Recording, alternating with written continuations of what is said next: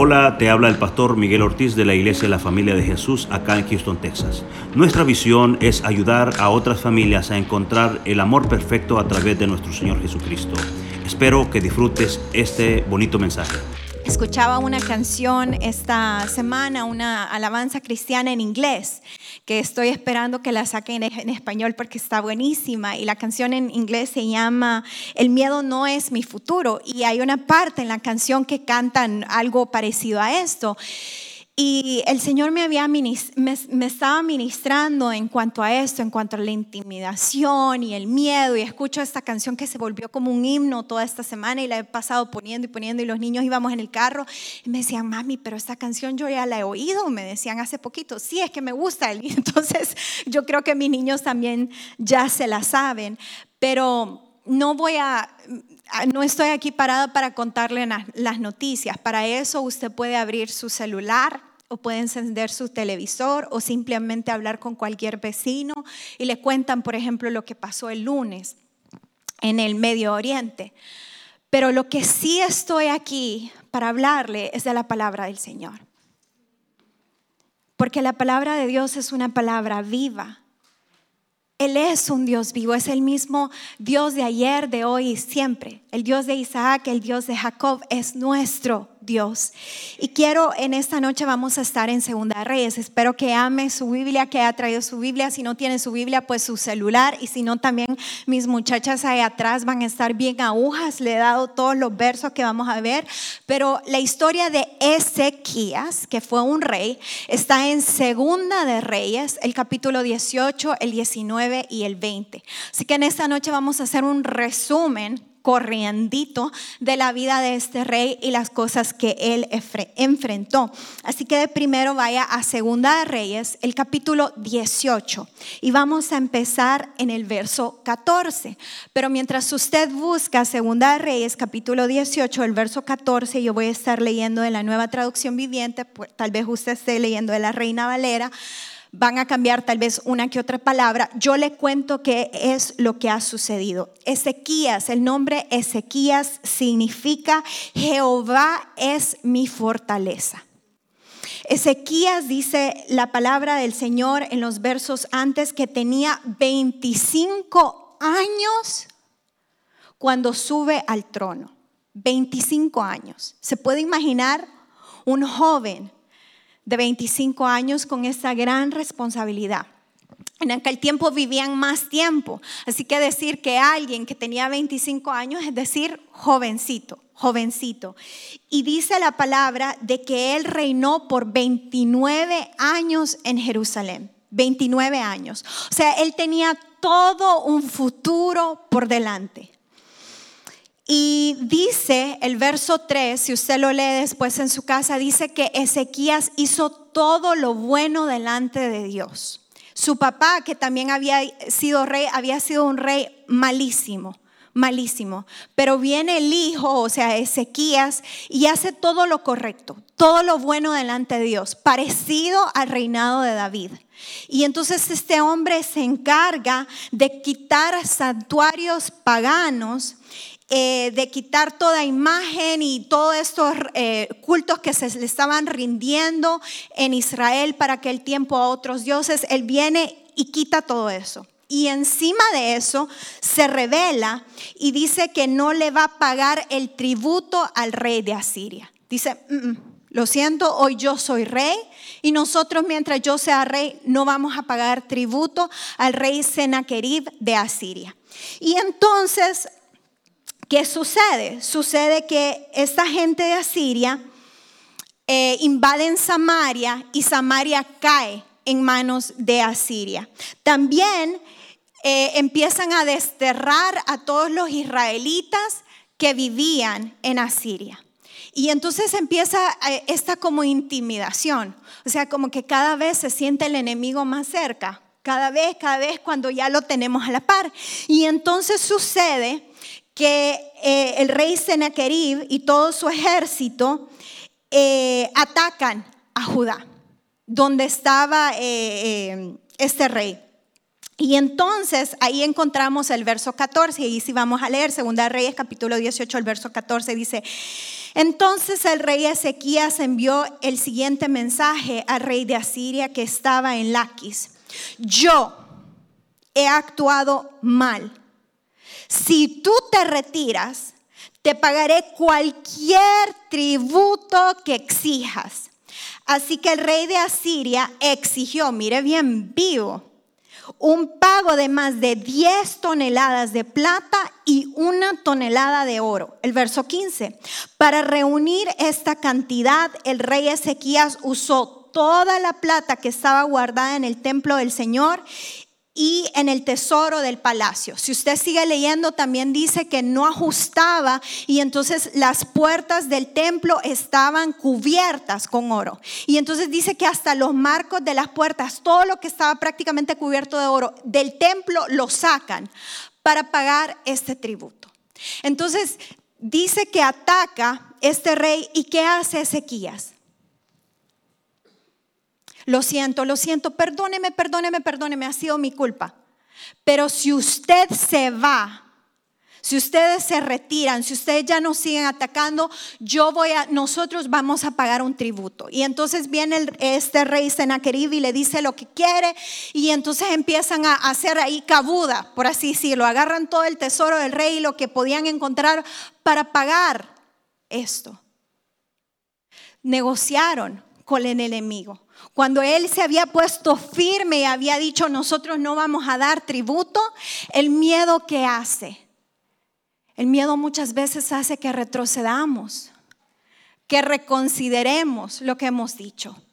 Y entonces dice, si usted sigue leyendo más adelante, dice que pagan este tributo, pero el ejército de Asiria se pone en posición de ataque.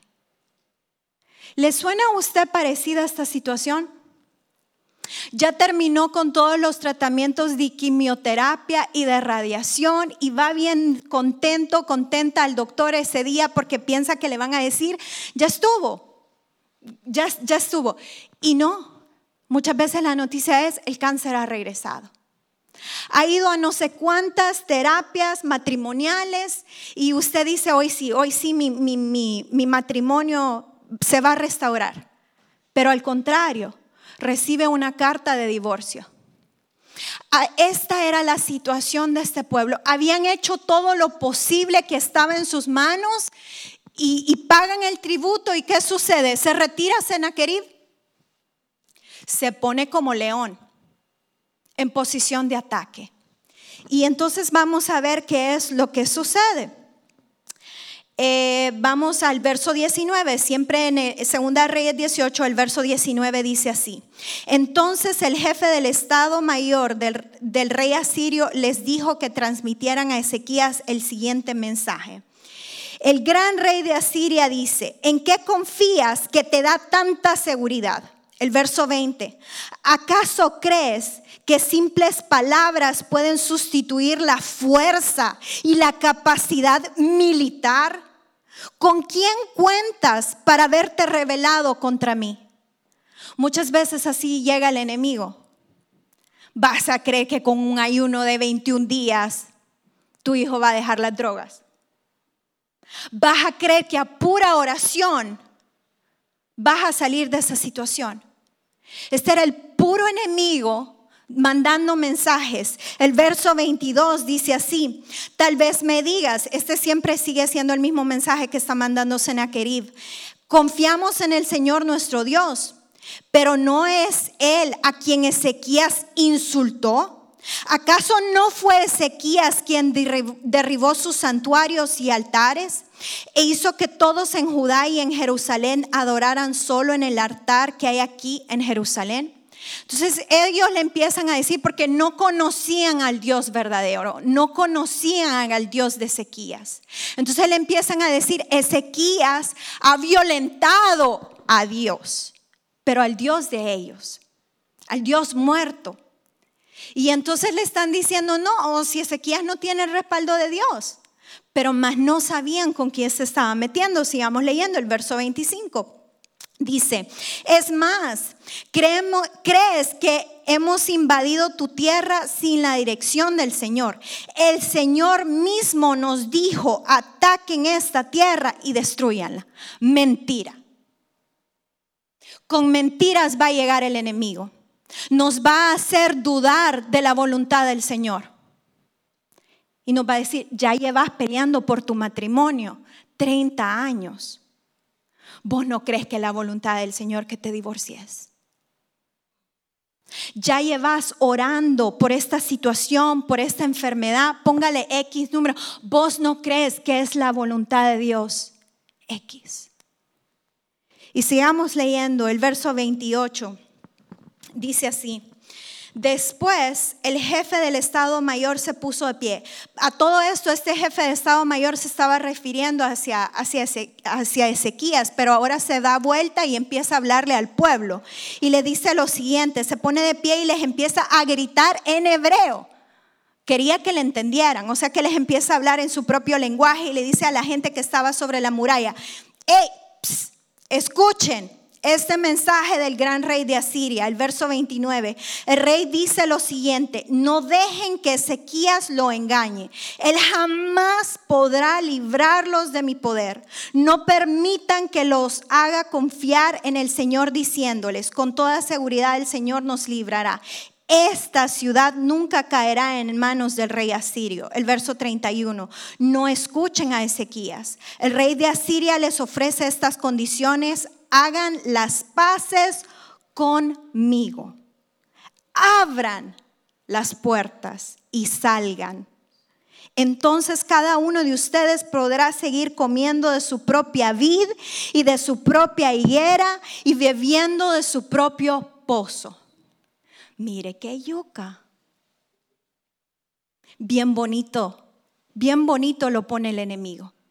No, si el enemigo no le va a decir, ay, no, venite para acá, aquí vas a venir a sufrir. Aquí no es nada la Virgen de Guadalupe, aquí tu vida va a ser bien nice. Vida de presidente vas a tener si te venís conmigo. Y fíjese que a veces el enemigo, por ejemplo, nos dice, ¿por qué te vas a quedar en esa iglesia? No, le, le crees a ese pastor que ahí la gloria de Dios se va a derramar. No movete, venite aquí al mundo, aquí estabas bien, aquí no tenías problemas. Mira, si haces las paces conmigo, mire, ni siquiera tengo que cambiar esta frase porque esta frase es tan internacional que lo entendieron los asirios, los hebreos y ahora en el 2023 también la entiendo. Haz las paces conmigo. Mira, si no estoy tan enojado con vos, ¿por qué te fuiste?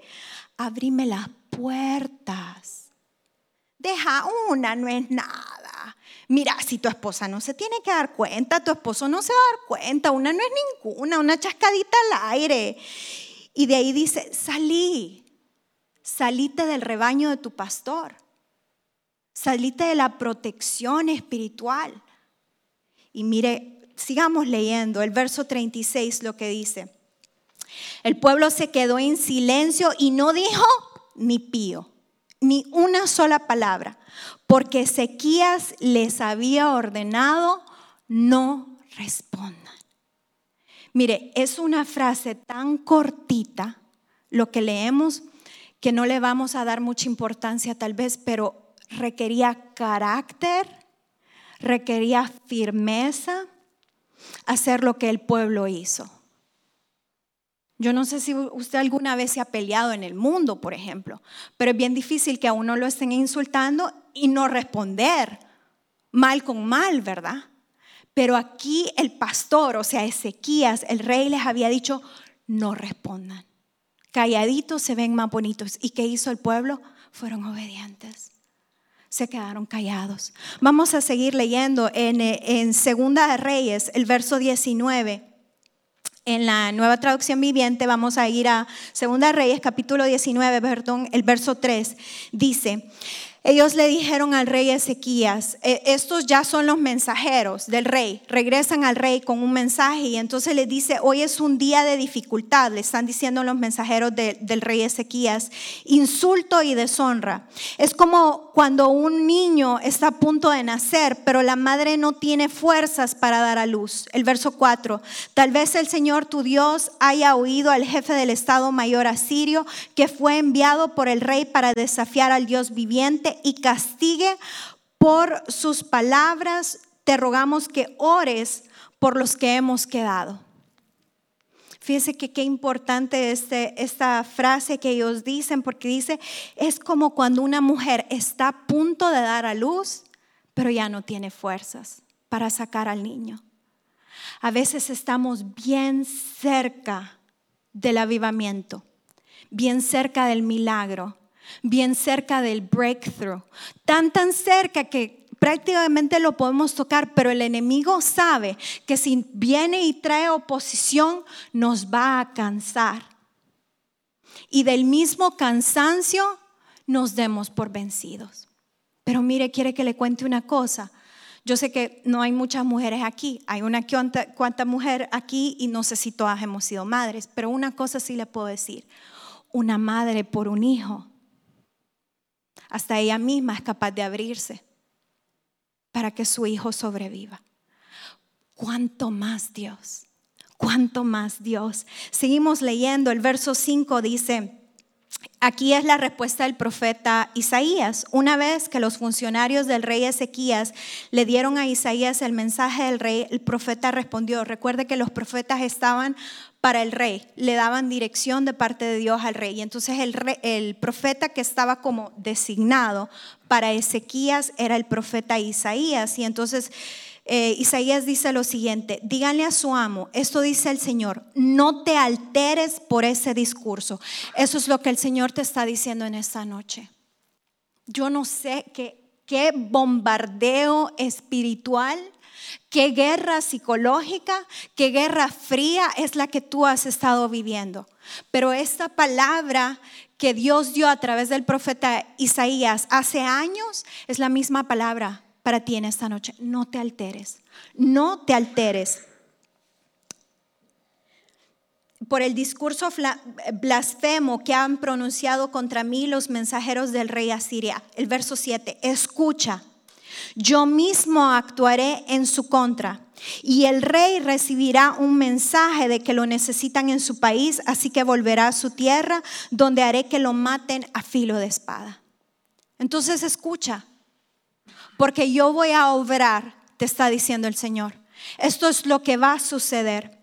En el verso 14, siempre en el capítulo 19, dice que después de recibir la carta, porque le mandan a, Ezequías una carta diciendo que en el pasado Asiria ha destruido a todas las naciones. O sea, en aquel tiempo Asiria era una potencia como ejército. O sea, cualquier nación con la que se encontraban destruían. Y entonces le vuelven a mandar una carta, esta vez es una carta a Ezequías amenazándolo y diciéndole rendite prácticamente porque tu destrucción es eminente. Y entonces en el verso 14 encontramos a Ezequías aquí. Dice que después de recibir la carta de mano de los mensajeros y de leerla, Ezequías se puso a llorar. Ezequías salió corriendo. Ezequías se fue a esconder. Dice que Ezequías subió al templo del Señor y hizo esto. Desplegó la carta que le habían mandado en la presencia del Señor. Y le dijo, Señor, mira esto, mira esto. Y entonces le hace la siguiente oración y dice, oh Señor Dios de Israel, Tú estás entronizado entre los poderosos querubines. Solo tú eres el Dios de todos los reinos de la tierra. Solo tú creaste los cielos y la tierra. El verso 16. Inclínate, oh Señor, y escucha. Abre tus ojos, oh Señor, y mira. Escucha las palabras desafiantes de Sennacherib contra el Dios viviente. Pero ¿qué pasa cuando nosotros recibimos una carta, cuando recibimos malas noticias, cuando encendemos la televisión y vemos, por ejemplo, lo que pasó el lunes? Nos llenamos de temor, nos llenamos de miedo, queremos huir, nos deprimimos. Y tenemos que aprender de este hombre lo que él hizo. Porque él dijo, yo no puedo hacer nada. Literalmente yo no puedo hacer nada en cuanto a esta situación. Pero sabes que aquí está la carta para que tú la mires. Prácticamente eso es lo que le está diciendo. Mira, Señor, la amenaza. Mira, Señor, la demanda que me han mandado. Mira, Señor, el problema. Y entonces después ora y dice, Señor, obra. Mira. Y entonces sigamos leyendo el verso 17. Es cierto, Señor, que los reyes de Asiria han destruido a todas estas naciones. El verso 18. Han arrojado al fuego a los dioses de esas naciones y los han quemado. Por supuesto que los asirios pudieron destruirlos, pues no eran dioses en absoluto. Eran solo ídolos de madera, de piedra, formados por manos humanas. El verso 19 es muy importante. Ahora, oh Señor nuestro Dios, rescátanos de su poder Así todos los reinos de la tierra sabrán que solo tú, oh Señor, eres Dios. Mire, mis amados, ese hijo pródigo, ese problema matrimonial, ese problema de salud, ese problema en el trabajo, tiene un propósito. Esa enfermedad tiene un propósito. ¿Y sabe cuál es el propósito de eso? Está en el verso 19. Y dice así, dice así que todos los reinos, así que todas las personas de la tierra sepan que solo tú eres Dios. Ese es el propósito. Y seguimos leyendo en el verso 35, siempre el capítulo 19, dice así. Esta parte me encanta, es mejor que una película de James Bond. Dice, esa noche, el verso 35 en el capítulo 19, esa noche el ángel del Señor fue al campamento asirio y mató a 185 mil soldados cuando los asirios que sobrevivieron se despertaron a la mañana siguiente. Imagínense que mataran a alguien a la par suya y no darse cuenta. Y dice que hasta el siguiente día que se despiertan, encuentran cadáveres por todas partes. Imagínense qué traumatizante despertarse a esta escena. Y el verso 36 dice, entonces Sennacherib, rey de Asiria, levantó campamento y regresó a su propia tierra. Volvió a Nínive, la capital del reino, y ahí se quedó. El verso 37 dice, cierto día, mientras rendía culto en el templo de su dios Nisroch, sus hijos, sus hijos, Adramelech y Sarecer, lo mataron a espada. Luego escaparon a la tierra de Arad y otro de sus hijos, Esar Adón, lo sucedió en el trono de Asiria. Entonces, Mire cómo puede cambiar una situación, una guerra psicológica, una guerra espiritual de un día para otro. Mire qué hace la diferencia aquí si no es Dios. Dice que esa misma noche el ángel del Señor vino y hizo una gran matanza. Y al siguiente día los que habían quedado con vida, vida cuando se despiertan y encuentran esta escena, ellos sí huyen ellos sí salen corriendo y encima de eso el rey también sale huyendo. Se va y cabal como había dicho, como había profetizado, eh, el profeta Isaías muere a espada este rey. Y lo más triste es que sus propios hijos lo matan. Quiero terminar en Segunda de Reyes, capítulo 20. Lo llevé corriendo, pero ya puede decir usted que más o menos se sabe todo, toda la historia, vida y obra de Ezequías. En Segunda de Reyes, el verso 20, el capítulo 20, perdón, verso 20 dice así. Por ese tiempo, Ezequías se enfermó gravemente y el profeta Isaías, hijo de Amós, fue a visitarlo. Le, le, dio al rey el siguiente mensaje. Esto dice el Señor, pon tus asuntos en orden porque vas a morir. No te recuperarás de esta enfermedad. Y esta es mi parte favorita, el 2 y el 3, dice así, cuando Ezequías oyó el mensaje, volvió su rostro hacia la pared y oró al Señor y le dijo lo siguiente en el verso 3, acuérdate, oh Señor, que siempre te he sido fiel y te he servido con singular determinación, haciendo siempre lo que te agrada.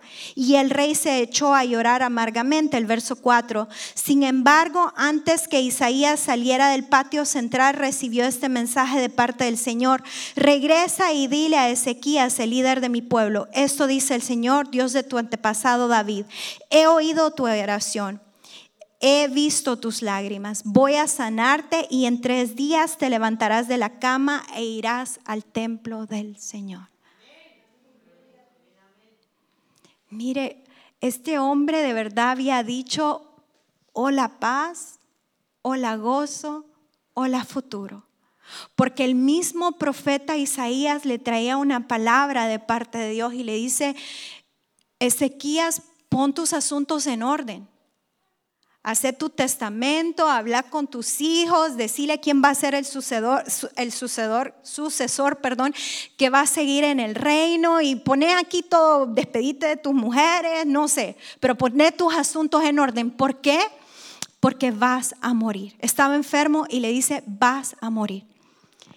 Y mire la valentía de este hombre, porque dice que se da la vuelta y pone su rostro en la pared y le empieza a decir al Señor, acuérdate, acuérdate de mí, soy yo, Señor, acuérdate de mí que siempre te he, he, sido fiel y te he servido con singularidad y determinación. Y mire, déjeme decirle esto, prácticamente le dijo, Señor, te he servido y te he alabado toda mi vida. Y en la tumba no te voy a poder alabar. Y entonces, ¿qué dice el Señor?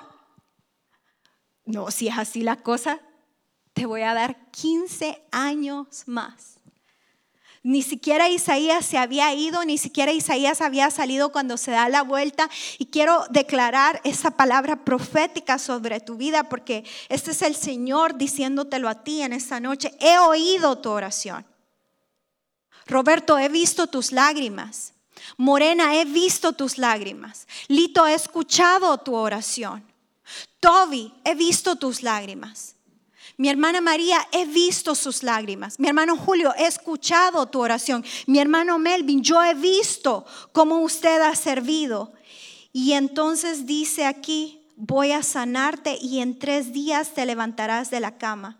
Y sigamos leyendo, dice, mientras tanto Ezequías le había preguntado a Isaías, ¿qué señal dará el Señor como prueba de que me sanará? Y en tres días iré al templo del Señor. El verso 9 dice, esta es la señal del Señor, le dice Isaías, para demostrar que cumplirá lo que ha prometido. ¿Te gustaría que la sombra del reloj solar se adelantara 10 grados o que se atrasara 10 grados. Y todavía le responde el atrevido, el verso 10.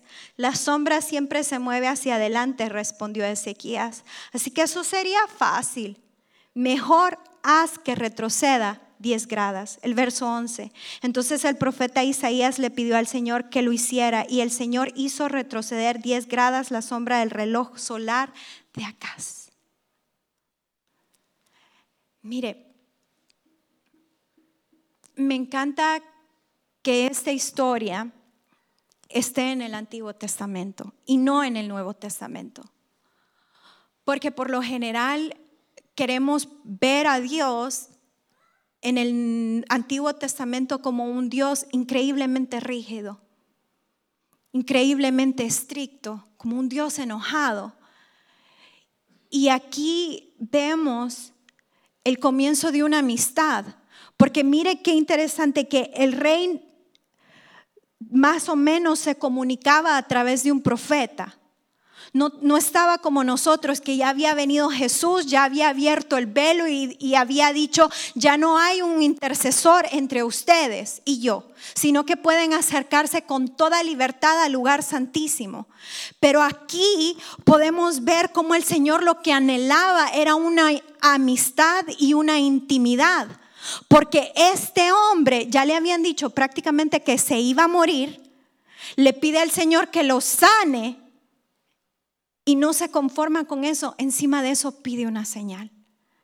Una confianza y la manera que este hombre oraba. Porque a veces también tenemos como temor de pedir. Y ese hombre era sincero, o sea, no era orgullo, sino que, Señor, esta es la necesidad. Por eso es lo que está pasando tu pueblo. Yo le quiero hacer la siguiente pregunta a usted. ¿Cómo está orando usted por su familia? Porque mire, a Dios no le podemos esconder nada. Dios sabe, conoce la situación mejor de la que nosotros conocemos de nuestros hijos. Y entonces le podemos poner el caso totalmente a Él, así como hizo Ezequías que desplegó una carta en frente de Dios. Decirle, Señor, esta es la situación. Señor, tal vez mis hijos o mi esposo ahorita no te sirve, o tal vez mis padres o yo no sé quién no te sirve, pero yo creo que ellos pueden ser obreros fieles. Yo creo, Señor, que eso es lo que puede suceder. Así que en esta noche, algo que podemos aprender de este hombre es no tener temor. No tener temor a lo que está sucediendo porque Dios está con nosotros.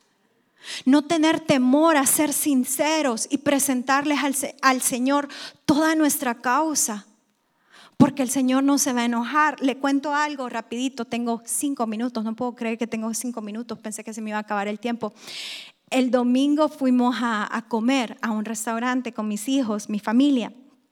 Y saliendo del restaurante ya nos habíamos incorporado al freeway y ahora que tenemos a Benjamín, eh, tenemos, que, tenemos una van, ¿verdad? Que tiene tres filas, sí, tres filas. Entonces Caleb va, el más grande, en la, en la última fila. O sea, uh, nosotros estamos en Estados Unidos y yo sentía que él estaba en El Salvador, de lejos. Y ya íbamos en el freeway y de la nada oigo que Caleb empieza a decirnos, me siento mal saliendo del restaurante, no teníamos mucho, ya íbamos en el freeway, me siento mal, me siento mal. Y le empezamos a preguntar qué, qué pasaba y dice, creo que quiero vomitar.